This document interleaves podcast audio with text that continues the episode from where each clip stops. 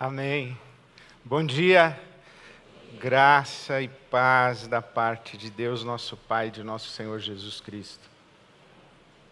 Manda um amém aí para mim, uma unção, vai, amém, sei lá, aleluia, glória a Deus. Feliz ano novo, feliz ano novo para todo mundo. Alegria, 31 de dezembro, gente. 31 de dezembro, e eu mais uma vez aqui com a Bíblia na mão, repartindo com você o Evangelho, estou feliz demais. Estou em Eclesiastes 9, hoje. Eclesiastes capítulo 9. Domingo passado eu falei que ia, tinha um título bem original para o meu sermão, né, o verdadeiro sentido do Natal. Hoje também tem um título bem original para Ano Novo: Sete Conselhos para um Feliz Ano Novo. Eclesiastes capítulo 9. Eclesiastes é um dos meus livros preferidos da Bíblia, se não o preferido. Eclesiastes é o nome grego, o nome hebraico do livro é Correlê. Correlê também é o nome do meu podcast. Eu escolhi Correlê para ser o nome do meu podcast. Porque Eclesiastes fala muito comigo, é um livro extraordinário da Bíblia Sagrada. Aliás, escrevi um livro sobre esse livro. Então, esse livro me acompanha, Deus fala comigo aqui muito, muitas vezes e é uma palavra sempre extraordinária. Correlê quer dizer aquele que fala. O Haroldo de Campos traduziu como aquele que sabe. Eclesiastes, o nome grego, vem de eclesia. Eclesia, que nós traduzimos como igreja, é assembleia, congregação. Então, o Eclesiastes é aquele que fala diante de uma assembleia, diante de uma congregação. Então, pode ser traduzido o livro do Eclesiastes, o título seria simplesmente o pregador, o falador. E aqui, no capítulo 1, logo na, na origem desse texto, no início, se diz que esse pregador, esse que fala, é filho de Davi, rei em Jerusalém. Esse é um texto atribuído a Salomão. E os estudiosos dizem que Salomão escreveu três livros: Cantares de Salomão, que é um romance que ele escreveu na sua juventude, apaixonado, Provérbios, que é uma coletânea da sabedoria judaica, uma coletânea de ditados populares que Salomão fez, e ele escreveu na sua meia idade em busca de sucesso, em busca de prosperidade. E o Eclesiastes, que ele escreve já na sua idade avançada, na sua velhice, que é um livro de sabedoria profunda. Harold Kushner, o rabino, que escreveu sobre o Eclesiastes um livro imprescindível. O título do livro do Harold Kushner é Quando Tudo Não É o Bastante. Esse livro é extraordinário, é um comentário do Eclesiastes, e ele diz que o Correlê, o Eclesiastes é um homem que vive um medo desesperado de morrer sem ter aprendido a viver. É sobre isso que trata esse livro. É um livro de sabedoria, é um livro que aponta caminhos para a vida, e eu toma essa liberdade de cometer esse agravo para Salomão, porque nada na vida cabe em 5, 7, 12, 21. Nada cabe assim, mas eu cometo esse agravo de encontrar aqui no capítulo 9 do Eclesiastes sete conselhos de sabedoria para um feliz ano novo. O livro trata da vaidade das vaidades, ou vaidade de vaidades é assim que Salomão começa o seu Eclesiastes. No hebraico não existe o superlativo do tipo grandiosíssimo, felicíssimo. Então eles usam a repetição. Quando Jesus, por exemplo, fala, em verdade, em verdade vos digo, ele está usando a ênfase superlativa. Isso aqui é verdade mesmo. Então, quando Salomão diz vaidade de vaidades, ele está dizendo: olha, isso aqui é vazio mesmo, isso aqui é, tem vacuidade mesmo, isso aqui não tem sentido mesmo, isso aqui é absurdo mesmo. Não só porque é absurdo mesmo, mas porque o seu sentido é inalcançável para nós. E, e o livro do Eclesiastes fala muito da vida dessa maneira, do absurdo da existência humana, e ele está perplexo. Está perplexo e, como disse o Kushner, ele está apavorado diante do que vê. Ele está apavorado pela possibilidade de morrer sem ter aprendido a viver. Então, o que é que ele nos diz sobre como viver? Sete conselhos. O primeiro conselho é um conselho muito pastoral, amoroso, carinhoso, afetivo. O primeiro conselho é: deixa de ser bobo. É. Deixa de ser boba. Deixa de ser iludido. Deixa de ser ingênuo. Deixa de ser infantil. Abandone os clichês. Pare com essa ideia ilusória de que tudo vai dar certo. Pare com essa ideia ilusória de que no ano que vem tudo vai ser maravilhoso. Não vai, pessoal. Não vai. Deixa de ser bobo. Veja o que diz o capítulo 9. Refleti nisso tudo e cheguei à conclusão de que os justos e os sábios e aquilo que eles fazem estão nas mãos de Deus. O que os espera, seja amor ou ódio, ninguém sabe. Ninguém sabe. Se o que espera a gente no ano que vem é amor ou ódio. Ou quem sabe, a gente sabe que o que espera a gente o ano que vem é amor e ódio. Não é só amor, também não é só ódio. É amor e ódio.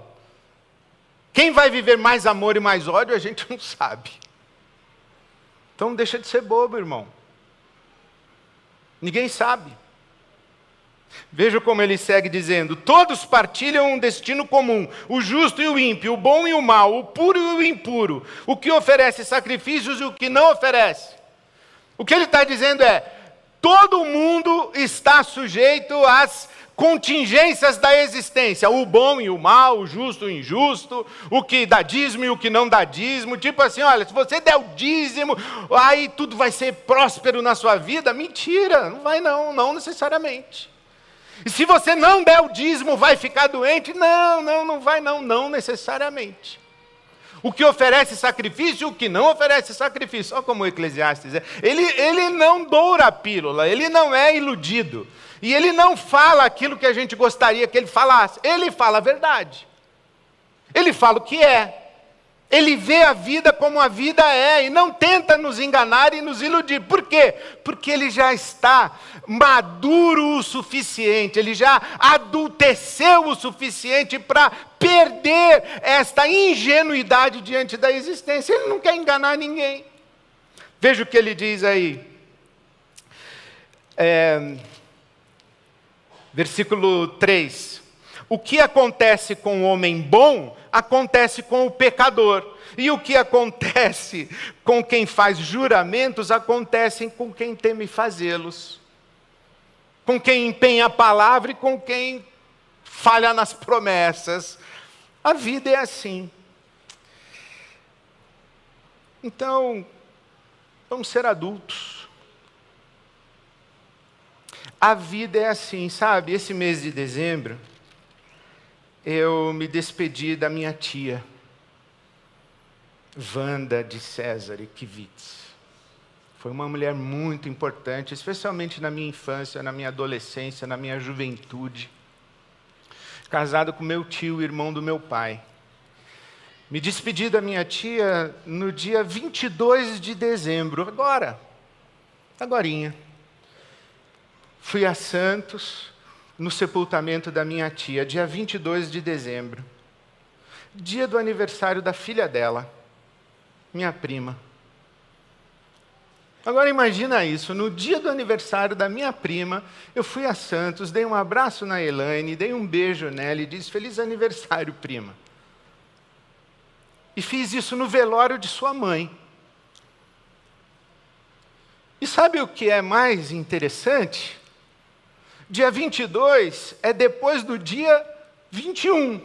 E sabe o que aconteceu no dia 21? Nasceu meu neto.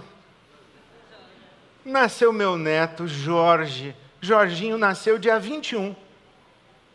Dia 21 eu fui na maternidade, peguei meu neto no colo, dei um beijo no meu filho Vitor, na minha nora, Gabi, peguei o Jorginho. Dia 22 fui sepultar minha tia e desejar feliz aniversário para minha prima. Sabe como chama isso? Vida. Vida, irmão. Então vamos ser adultos? Salmo 30. O salmista diz assim: Estava tudo maravilhoso na minha vida.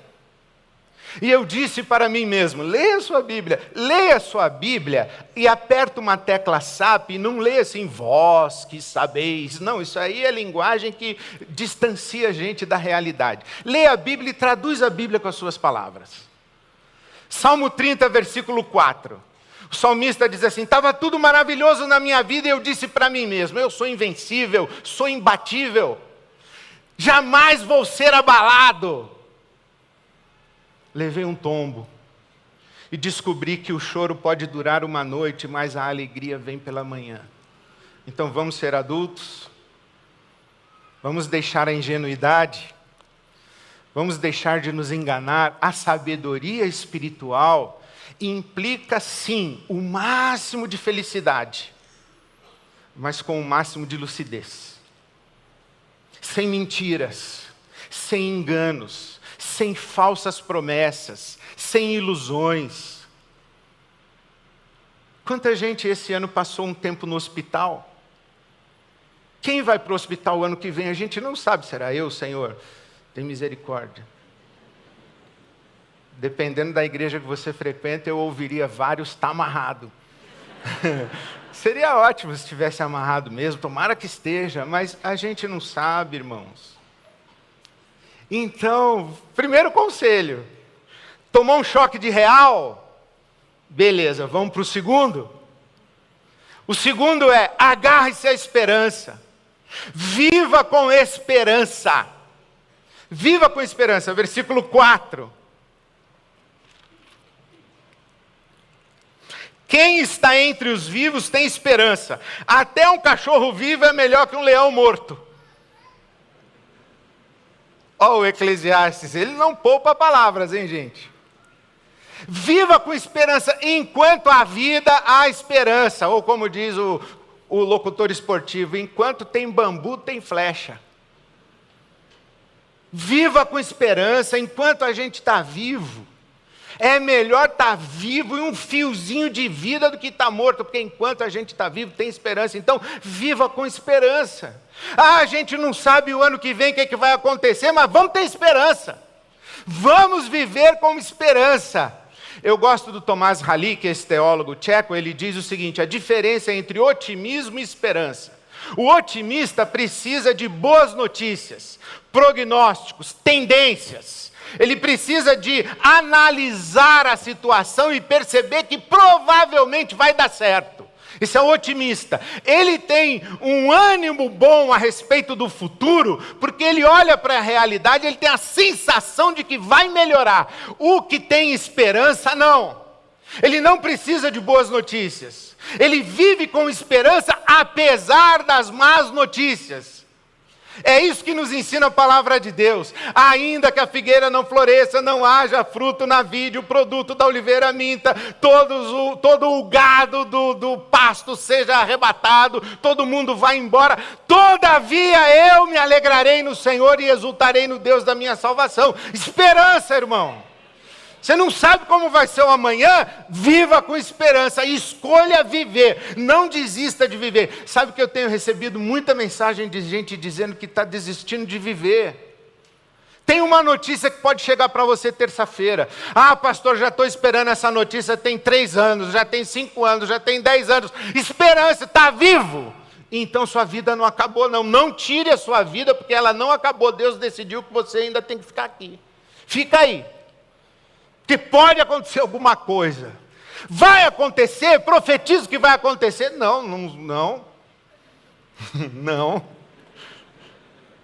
Mas viva com esperança, porque pode acontecer. Pode acontecer. Enquanto a vida, a esperança. Terceiro conselho: Ei, toda hora minha página muda sem eu mandar. Versículo 7. Outro conselho, terceiro. Coma com prazer a sua comida e beba o seu vinho com o coração alegre. Aqui vou fazer um parêntese. Se você não é alcoólatra, se você é alcoólatra, coma o seu pão com café com leite, pingado. Delícia. Se você não é alcoólatra, coma o seu pão, beba o seu vinho. Desfrute do efêmero. A vida é assim, não tem esse negócio de, ah, eu encontrei uma coisa e fiquei feliz para sempre. Não existe isso. A gente come fica feliz, fala, nossa, estou satisfeito, não aguento mais. Até daqui a um pouquinho, porque você já começa a pensar na janta. Os prazeres são assim, são efêmeros. Mas o que é a vida sem eles?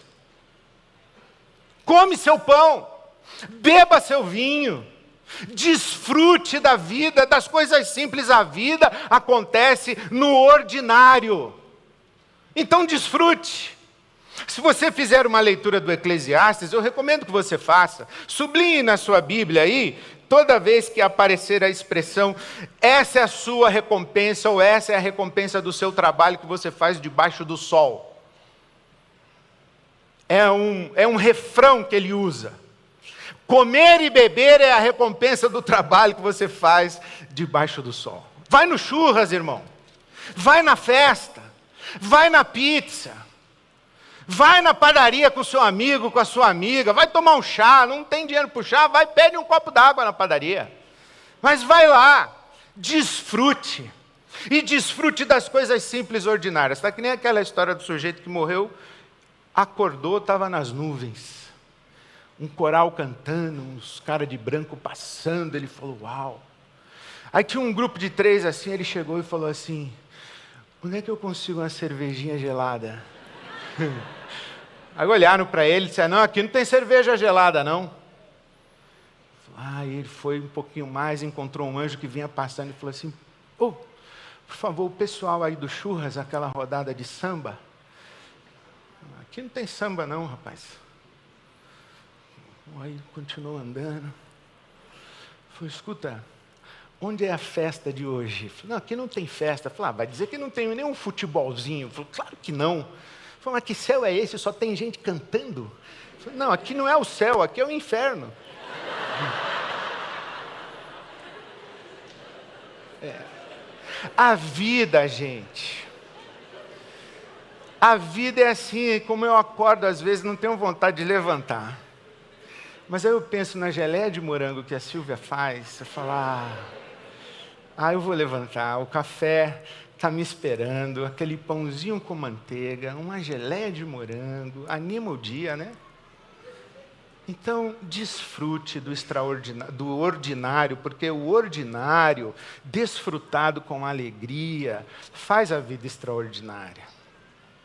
Agora faço um outro parênteses aqui, ó. Coma com prazer a sua comida, o seu pão e beba o seu vinho com o coração alegre. A gente bebe para celebrar, não para esquecer. O coração já está alegre. Aí você bebe um vinho. Porque se você começar a beber para esquecer, você vai esquecer que está bebendo e vai continuar bebendo.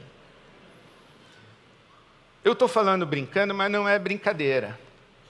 Porque o CR, que é o nosso movimento aqui na IBAB, que é um ministério extraordinário, está cheio de irmãos e irmãs que lutam contra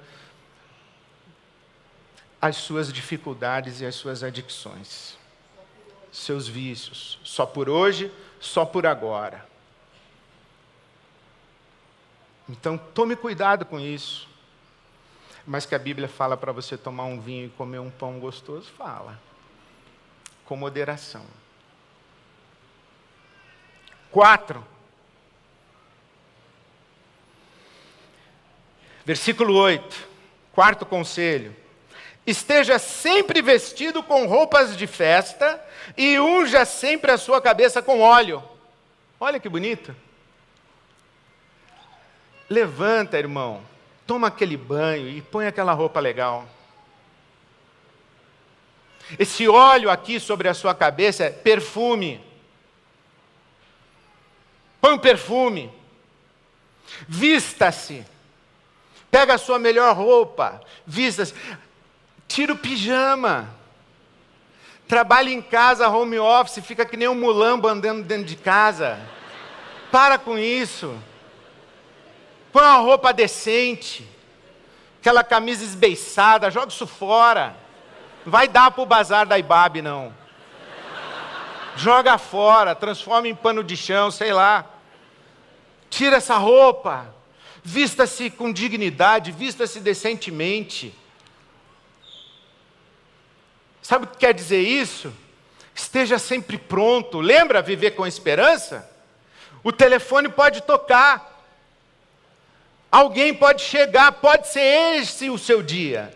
Sabe, eu aprendi isso aqui com Silas, um amigo querido, um homem de Deus. Aprendo muito com Silas.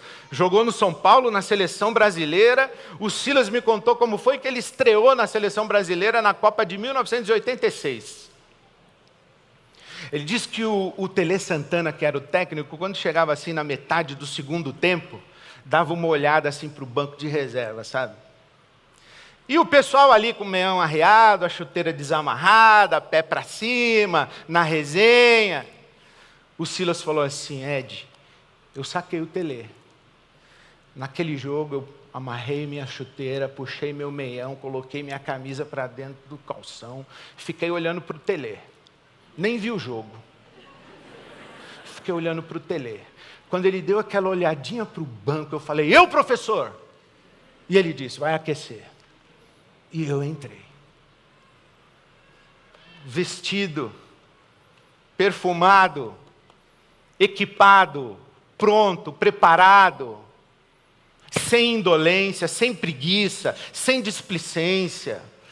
Então, irmão, irmã, Vista a sua melhor roupa, coloque um perfume, esteja sempre pronto, porque o céu pode se abrir a qualquer hora. Vai que você vai atender a porta e buscar lá o, o, o como é que chama o negócio? iFood. E é o homem da sua vida.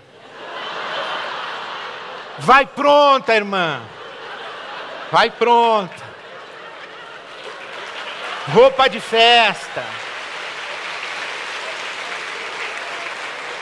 Ficou, pegou, né? Já vou até, eu ia argumentar mais, mas você já entendeu. Vamos para o próximo conselho. 9. Desfrute, versículo 9. Desfrute a vida com a mulher a quem você ama todos os dias da sua vida sem sentido. Olha que ele é, ele é demais, né? Ó, a vida não tem nem sentido, mas tem uma mulher que você ama, então desfrute com a mulher que você ama nessa vida sem sentido. Aqui não é necessariamente romance, é romance. Seu marido, sua esposa, seu companheiro, sua companheira, ter alguém para amar, ser amado. Mas a gente vive num mundo de relações muito complexas e complicadas, fluidas, e encontros e desencontros.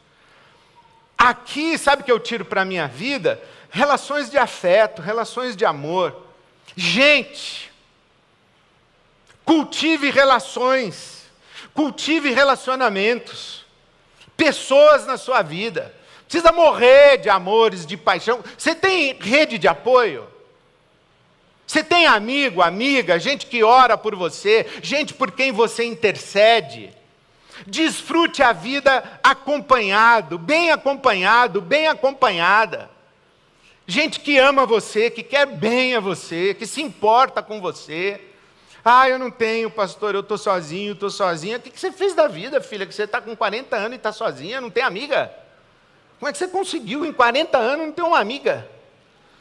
Tem alguma coisa aí acontecendo? Presta atenção, não é possível que na sua cidade inteira, na sua vizinhança inteira, não tenha uma pessoa decente para você ser amiga. Você é exigente demais. Você é exigente demais. A pergunta então é: tá bom, então você é amiga de quem? E você é amigo de quem? Desfrute a vida com pessoas. Se não tiver pessoas na sua vida, vai ser muito difícil. A gente não é feliz sozinho, não. Ninguém é feliz sozinho. Nenhum ser humano é uma ilha. Já aprendemos isso. Acabamos de cantar: Obrigado pelo pão, pela comunhão, pela mesa. Então, mesa. Faz mesa. Chama as pessoas para perto. Você convidou três vezes, não foi, parte para outra, convida a outra. Próximo conselho, que número é já? Seis. Vai com tudo. Esse é o conselho. Versículo 10. O que vier às suas mãos para você fazer, faça com toda a sua força. Porque na sepultura para onde você vai, não há atividade, planejamento, não há conhecimento nem sabedoria. Vai com tudo, irmão. Doe-se, entregue-se, trabalhe, dedique-se, sirva, dê o seu máximo. Olha, o que vier à sua mão para fazer, faz com toda a sua força. Faz bem feito.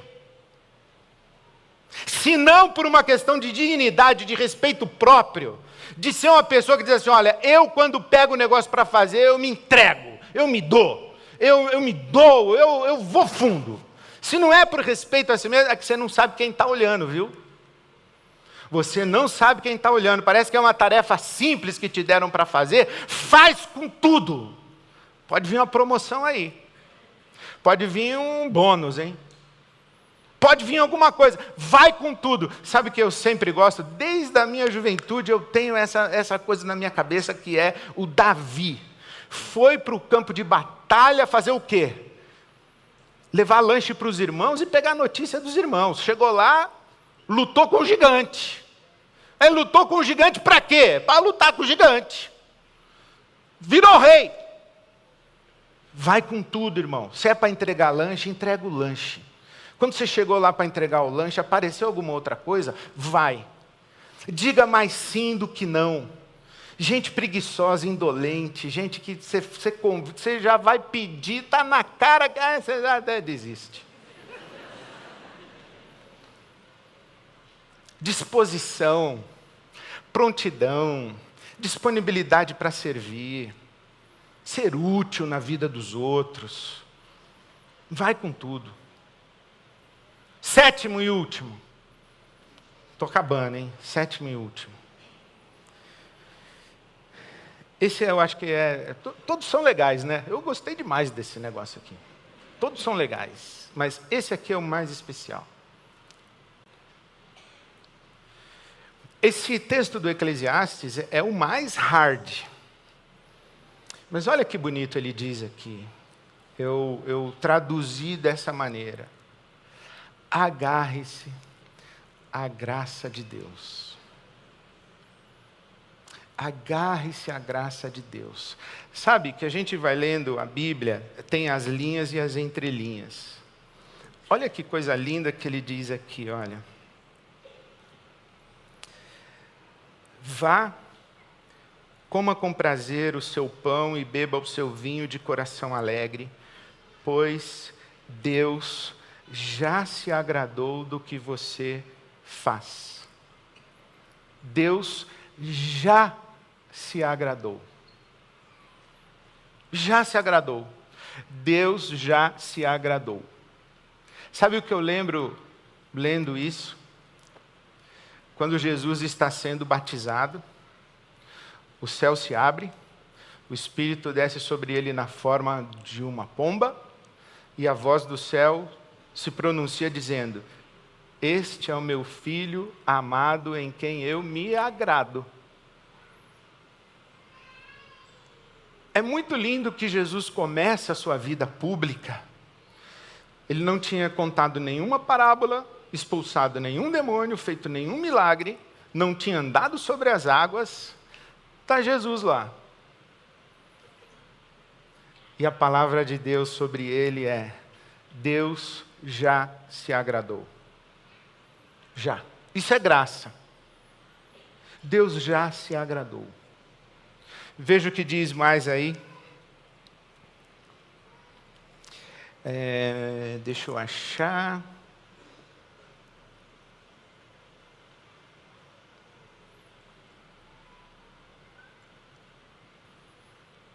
Versículo 9. Desfrute a vida com a mulher a quem você ama todos os de, todos os dias desta vida sem sentido que Deus dá a você debaixo do sol. O que é que Deus dá a você? A vida. Ele, ele é muito cruel, né? Deus dá, a vida é sem sentido, mas Deus deu. Quando ele está falando do absurdo, do vaidade de vaidades, do não tem sentido, não é necessariamente que não tem sentido, é que ele não consegue entender o sentido. É que o sentido é inalcançável. Acho que um dos textos mais fundamentais aqui do Eclesiastes é o capítulo 7, os versículos 24 e 25. A realidade está bem distante, é muito profunda. Quem pode descobri-la? Parece que não tem sentido. Tem, é que a gente não consegue enxergar. Mas a vida Deus nos deu. Agarre-se a isso, a vida é dádiva. E Deus já se agradou de você. Deus não faz parte do seu problema, Deus faz parte sempre da sua solução. Deus está do lado da esperança e não da vaidade da vaidade. Deus está do lado do comer o pão, beber o vinho, desfrutar a vida, das relações de amor, das relações de afeto, do trabalho significativo, da saúde, da energia. Deus está aí. E Ele já te deu isso, então desfrute. Agarre-se à graça de Deus. Se você gosta de sublinhar a sua Bíblia, eu sugiro um texto para você sublinhar. Primeira de Paulo aos Coríntios, capítulo 15, versículo 10.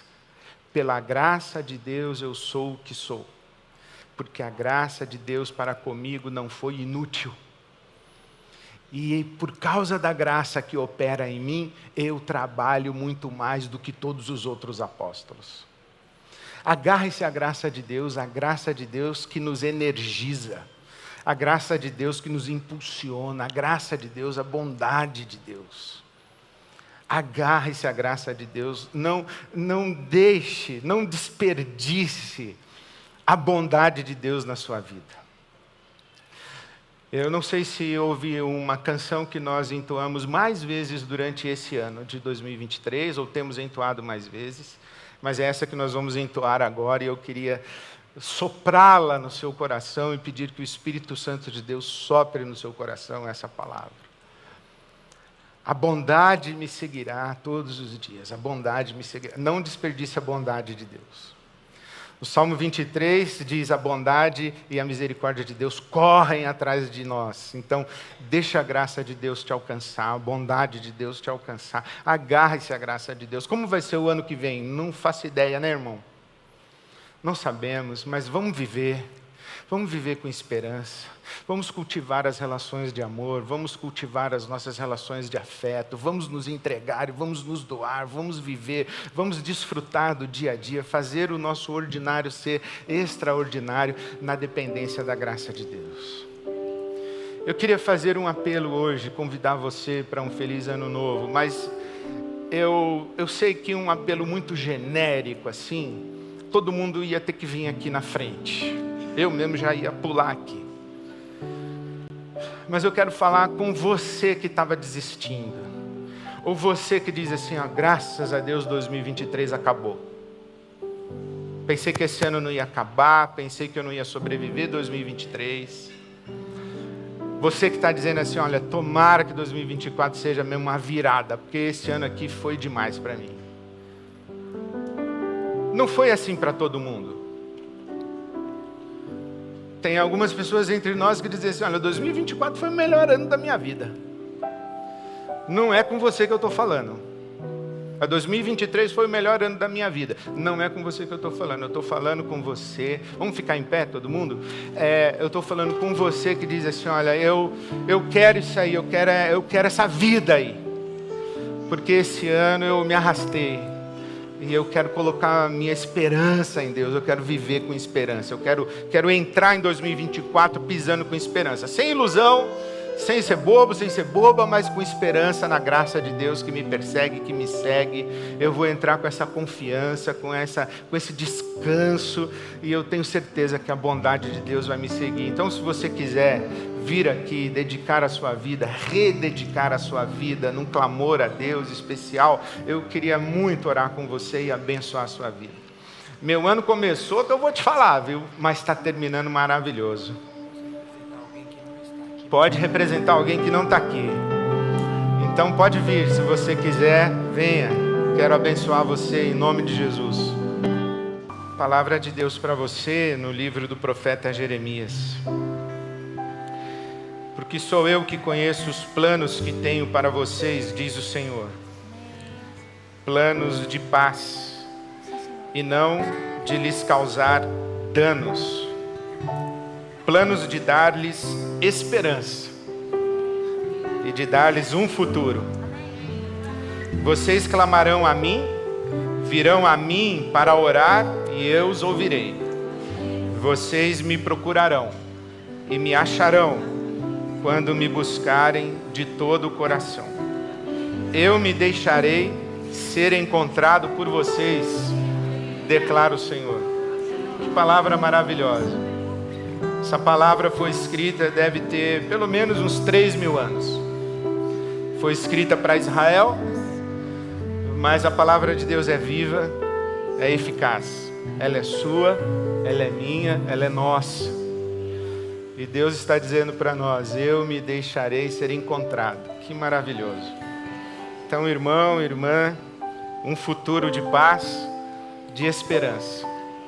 Que o Senhor abençoe a sua vida, especialmente você, para quem os dias têm sido difíceis.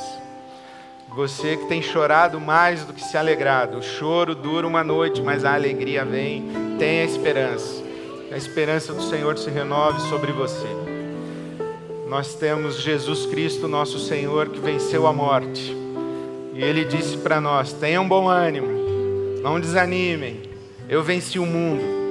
Eu estou com vocês todos os dias até a consumação dos séculos. Então, eu estou junto com você. Jesus é essa bondade encarnada, Jesus é a graça encarnada, Jesus é a esperança encarnada e Ele está conosco. Vivo está em nós, conosco, sobre nós. Amém.